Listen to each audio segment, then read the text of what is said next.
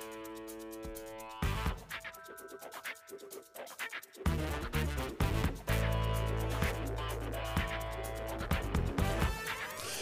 Bonjour à toutes et à tous. Nous sommes euh, ce soir en direct du Pâté Beaugrenelle euh, au cœur de Paris pour un événement exceptionnel, l'avant-première euh, du nouveau film de M. Night Shyamalan qui sera à nos côtés ce soir. C'est tout simplement un événement auquel on ne s'attendait pas, il faut bien le dire, il y a encore quelques jours, quelques heures presque pour certains, certaines confirmations. M. Night Shyamalan va être à nos côtés dans quelques minutes euh, nous remercions chaleureusement Universal Pictures France euh, qui organise euh, cette avant-première de nous convier pour un entretien qui s'annonce bah, historique, hein, tout simplement. alors, mes amis, alors autour de moi, Julien. salut Julien. Bonjour Aurélien, c'est magnifique. On sent un peu le trémolo dans la voix. Hein. Bah, on sent l'excitation surtout. surtout. Arthur. Bonjour Aurélien, bonjour à tous. Salut Jérémy. Bonsoir Aurélien, bonsoir à toutes et à tous. Salut Tom. Salut tout le monde et salut ma fille. Bonsoir à tous. Je le disais, euh, c'est vraiment incroyable ce soir d'avoir euh, cet entretien pour le film Knock at the Cabin. Je n'ai même pas cité le titre, évidemment. Il sortira le 1er février euh, dans toutes les bonnes salles. film donc distribué par Universal et qui arrive, je crois, à peu près partout dans le monde au même moment, Julien. C'est exactement ce que j'allais dire. Ça sort vraiment partout dans le monde, dans tous les pays. C'est une sortie worldwide sorti worldwide donc pour euh, ce pour un événement worldwide. Voilà, on le rappelle, hein, le dernier film en date de Shyamalan c'était Old. Il a également fait la série euh, The Servant pour euh, Apple Plus. Et puis, eh bien, il y a tous ces films évidemment que vous n'avez pas oublié Sixième Sens, Incassable, Village, Signe, J'en passe, Phénomène et bien d'autres pour nous, c'est vraiment exceptionnel de l'avoir. Donc, on va là faire une petite pause et vous retrouver dans quelques instants. place au réalisateur M. Night Shyamalan. Bonsoir à toutes et à tous, ravi d'être ici au Pâté Grenelle pour euh, un podcast exceptionnel, notre podcast euh, Opening Weekend sur Débris Film.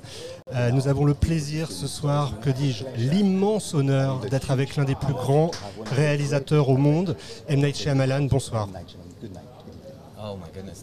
Mon Dieu, merci beaucoup de votre gentillesse. Mnet Chaman, vous êtes évidemment euh, ici euh, pour euh, l'avant-première de votre nouveau film qui sort le 1er février en France, Knock at the Cabin. c'est évidemment une, une, exclusivité ce soir pour vous d'être à Beaugrenelle dans un des cinémas les plus importants de, de Paris. je suis avec Tom à mes côtés. Bonsoir Tom. Bonsoir, bonsoir à tous. Et je crois que Tom voulait vous poser une question sur le public justement. Tout à fait. Dans, votre approche en tant que metteur en scène, euh, à quel point le, cinéma français et le public français est important pour vous et à quel point c'était important pour vous d'être ici ce soir? Ça a toujours été le public qui um, vraiment m'a le, le plus soutenu. Et depuis l'enfance, un cinéma très um, important. Des choses qui m'ont touché émotionnellement. Parler au public français de la même façon. Um, je ne veux pas je ne peux pas dire que je suis français, mais c'est une culture qui me convient votre goût pour le cinéma son histoire, et pour les détails, pour la lumière, pour l'écriture, pour la photographie, pour les costumes. C'est quelque chose qui vraiment me parle. C'est vraiment ce que je préfère, vraiment, le cinéma français, pour plein de raisons. Je suis né à Pondichéry, en Inde, où on parle le français. Et quelque part, je me sens un lien à tout ce qui est français. De toute évidence, vous aimez jouer euh, avec le public, avec les attentes du public. Euh, mais est-ce que vous allez souvent voir vos propres films dans la salle avec le public pour voir s'ils réagissent comme attendu? Vous savez, quand le film sort, à la sortie, je l'ai déjà montré à beaucoup, beaucoup de public. Et donc, ce que vous me dites, ça se passe finalement pendant que je finis le film. Je le montre à 100 spectateurs, puis une salle de 200, et puis 300, etc. Et puis j'ajoute la musique, et puis je travaille le montage, j'ajoute les effets. Et donc, quelque part, pendant ma fabrication du film, le film a été vu par, par des milliers de gens. Et j'ai déjà un sentiment assez précis de où ils vont rire et de comment ils se, vont se tenir dans leur fauteuil quand ils vont se regarder les uns les autres par surprise. Et donc ce que j'essaie de faire, si vous voyez Knock at the Cabin, c'est que je veux vraiment qu'il se passe chez vous ce que vraiment j'ai prévu. Là où sont les émotions. Quand vous pensez qu'il va se passer quelque chose, comment est-ce que je peux quelque part vous contredire et faire autre chose? Euh, le film Knock at the Cabin évoque peut-être l'un des, l'un des dilemmes les plus, les plus compliqués qu'on puisse imaginer. Est-ce que c'est ça qui vous a séduit dans, dans l'œuvre originale?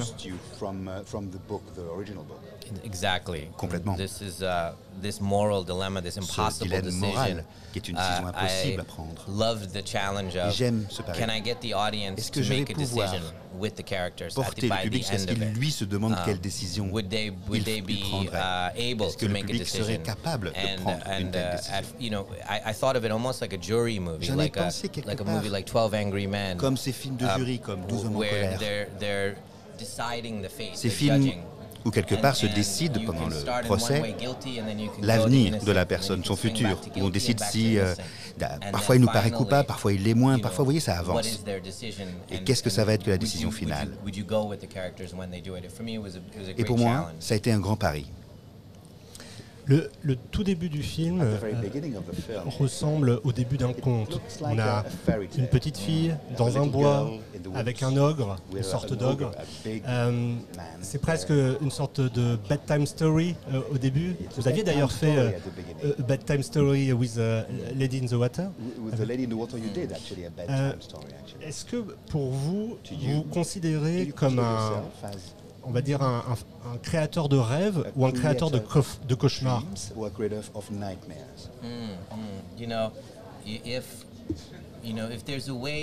si jamais il y a une façon de réaliser des contes uh, de fées uh, pour adultes, là, il faut que ce soit quelque chose qui soit vraiment l'épée sur terre, qui fonctionne. Il faut que les gens puissent euh, comprendre les personnes. Et c'est petit à petit que vous, en, vous introduisez des éléments extraordinaires. Et vous faites ça petit à petit, petit à petit, pour que ce soit accepté, pour que, quelque part, euh, le héros et vous-même doutiez de cette histoire de conte de fées. Donc c'est super que vous ayez trouvé qu'au début, ça ressemble à un conte de fées, parce que c'était vraiment ce que je voulais. C'est comme une scène de Frankenstein, si vous voulez. C'est aussi innocent que cela. Et le monstre ensuite apparaît. Euh, au, sein de, la maison, au sein de la cabane, euh, le, couple et la, et la jeune fille apparaissent souvent avec cette bibliothèque derrière, derrière eux tandis que les, les, les bad guys euh, sont souvent du côté de, de la télévision. Est-ce que ça signifie quelque chose pour vous mm, Ah, ça c'est beau. Quand on préparait le décor, le chef décorateur, il parlait d'un mur et il voulait que ce mur soit chaleureux, qu'il représente la connaissance quelque chose qui représente l'humanité, si vous voulez, à l'intérieur de, cette cabane. Et la télévision, uh, elle représente l'avenir, peut-être, et le cauchemar. Donc effectivement, c'est beau que vous ayez vu ça, parce qu'effectivement, c'est effectivement ça qui se passe. Et souvent, derrière les étrangers, il y a la porte, il y a la fenêtre. Ça représente ce qu'il y a à l'extérieur. Et je crois que c'est quelque chose que l'on peut faire plus facilement quand on tourne dans un, huis clos, dans un seul endroit. Pourquoi est-ce que la, la, fenêtre de la salle de bain, elle est ronde? C'est des questions quand même qui se posent.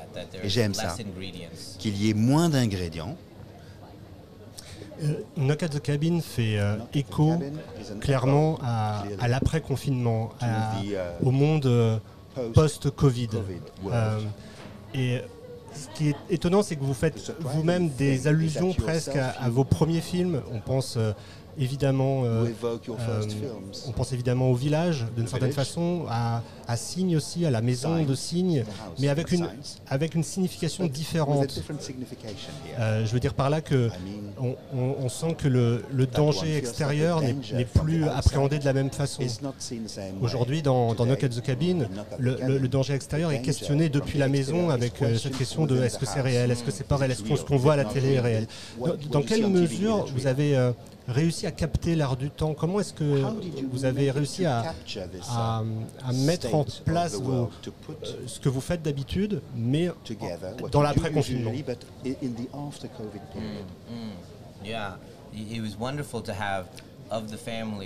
c'était épatant d'avoir à l'intérieur de la même famille quelqu'un qui y croit et quelqu'un qui est cynique, quelqu'un qui interprète les choses en disant mais oui c'est vrai, et l'autre qui dit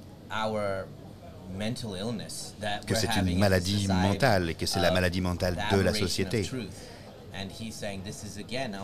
Et mon Dieu, il dit, voilà, regardez-moi ces quatre personnes qui viennent d'arriver. C'est des malades. Ils croient des choses tellement profondément qu'ils vont devenir violents. Et comment est-ce qu'on va faire pour les convaincre d'en sortir? Ces théories de la conspiration elles fonctionnent toutes de la même façon. Et celle-là est la même. C'est la même chose. Et ça vous fait du coup vous poser la question qui dit la vérité? Dans quelle mesure votre travail sur la série The Servant a, influencé euh, la mise en scène de ce film Ce sera la dernière question.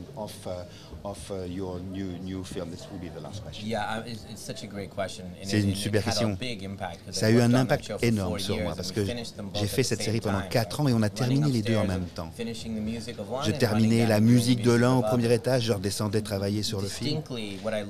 Vraiment ce que j'ai appris sur Servant c'est que là, j'ai commencé à raconter des histoires par des séquences de 30 minutes. Vraiment des longues séquences. Et je prenais tellement de plaisir, je me suis dit, est-ce que je peux faire 100 minutes? Est-ce que je peux faire une séquence de 120 minutes? Et donc, Knock at the Cabin, le film commence et voilà. On est parti sur un mouvement qui ne finira pas jusqu'à la toute fin. Et c'est un, un, un mouvement qui n'arrête pas, qui n'arrête pas. C'est ce que j'ai voulu faire. Tom, tu voulais ajouter quelque chose? Non, peut-être conclure et, remercier, remercier Monsieur Chamalan pour ces quelques mots. Euh, le film sort le, 1er février, on le rappelle, partout en France. Voilà. Allez voir nos cadres de cabine. Voilà, merci beaucoup. C'était vraiment un grand honneur et bravo pour tout, votre travail. Merci. Eh bien voilà, merci encore à Mnet Shyamalan pour cette magnifique euh, interview. C'était évidemment pas très long, mais c'est déjà exceptionnel d'avoir ces quelques questions euh, qu'on a pu lui poser. Euh, alors ça n'empêche qu'on va reprendre le fil classique de l'émission avec quelques trémolos dans la voix, on le disait tout à l'heure forcément après un tel événement.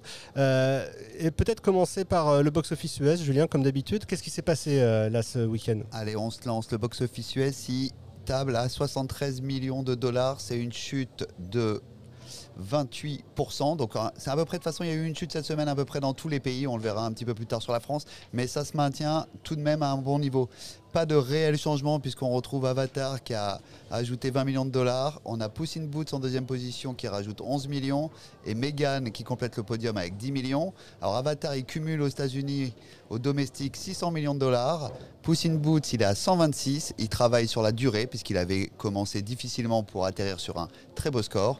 Et Megan lui cumule à 75 millions de dollars, ce qui euh, pour un budget euh, de 5 euh, millions ça fait une bonne rentabilité. Effectivement, euh, on va peut-être euh, tout de suite enchaîner avec euh, le box-office international ou tu avais, d'autres choses à préciser On pouvait juste rajouter la nouveauté, c'était Missing, qui rentrait avec 10 millions de dollars, le film de Sony Pictures. Et on a toujours Man Coloto en cinquième position, lui qui rajoute aussi également, qui perd que 30% et qui rajoute 9 millions de dollars et qui a un cumul de 35 millions. Et qui arrive bientôt en France, je crois. Et qui arrive bientôt en France, j'ai plus la date. Le 1er février. Ah bah face à Doc at the Cabin, le 1er février. Voilà.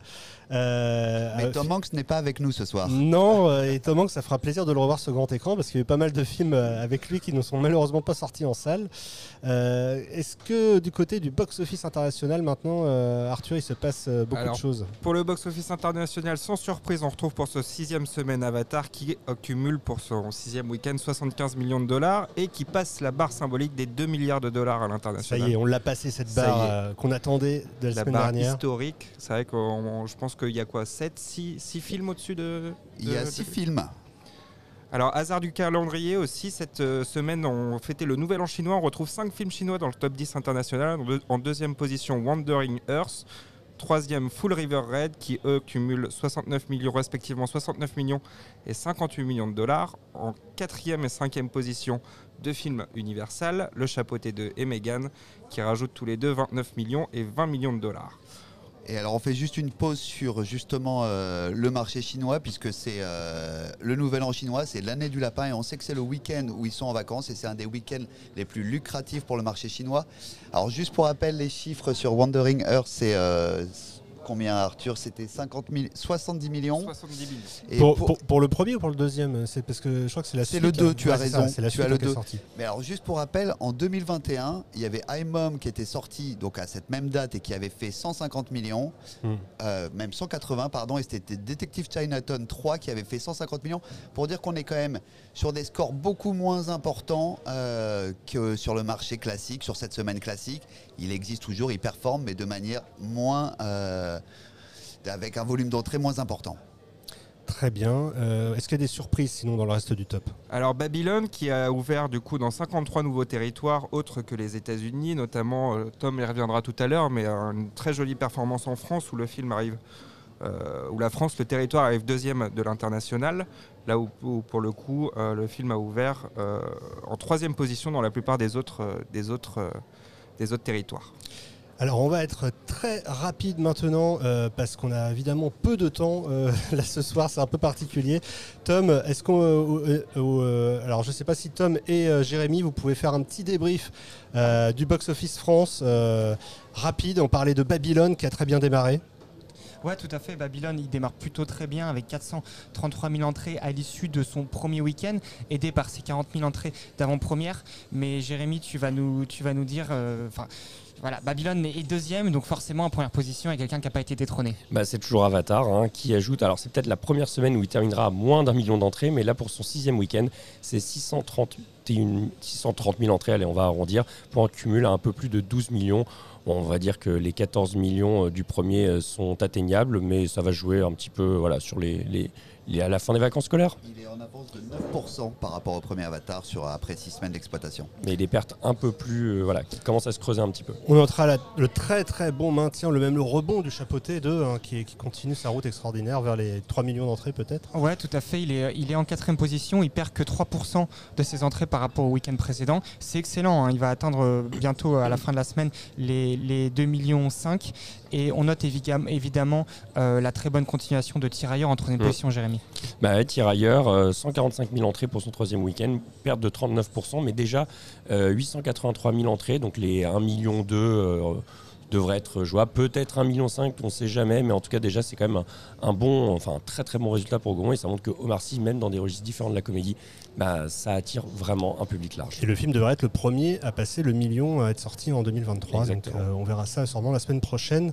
Euh, un mot pour terminer? Oui, au niveau des démarrages également, euh, des autres démarrages, puisque La guerre des Lulu, le film de Wild Bunch, prend la, prend la cinquième position avec 183 000 entrées à l'issue de son premier week-end. deux, deux, deux comédies se placent à la 7e et 8e position. Euh, le Clan avec 87 000 entrées aidé, très, très aidé par ses, par ses 24 000 entrées d'avant-première. Et Youssef Salem. Euh, Youssef Salem a du succès. On avait reçu la réalisatrice Baya Kazmi lundi dernier au UGC Léal. Et voilà, il, il, il, entame une jolie carrière au-dessus de son précédent film Je suis à vous tout de suite, puisqu'il puisqu'il atteint à l'issue de son premier week-end 60 000 entrées. Merci beaucoup, Mafili. Un mot sur les euh, sorties à venir de cette semaine. Qu'est-ce qu'on peut dire euh, sur les, les, tendances qui se dégagent? On enchaîne très vite, mais on a très peu de temps ce soir.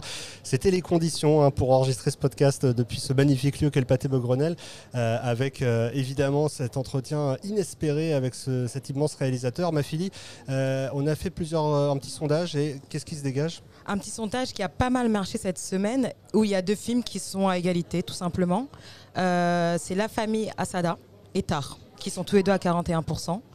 Et ensuite, on retrouve Retour à Séoul à 12% et Mayday 6%. Alors ce ne seront pas les seules euh, sorties évidemment de cette semaine. On pense aussi à Néné Superstar, à Divertimento et aussi à Vaincre ou Mourir, hein, cet inconnu euh, de la semaine, mais également à, à, Patty qui a fait des très belles avant-premières, le dessin animé porté par, par Apollo.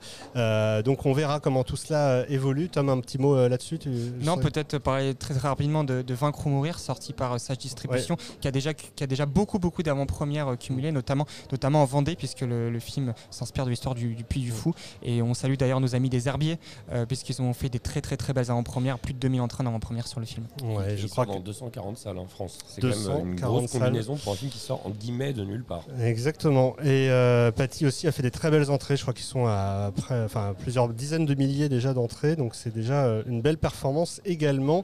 On verra tout cela. Il y a au total 16 sorties dans la semaine. On vous a donné les principales. Il y a un petit miracle aussi chez UGC.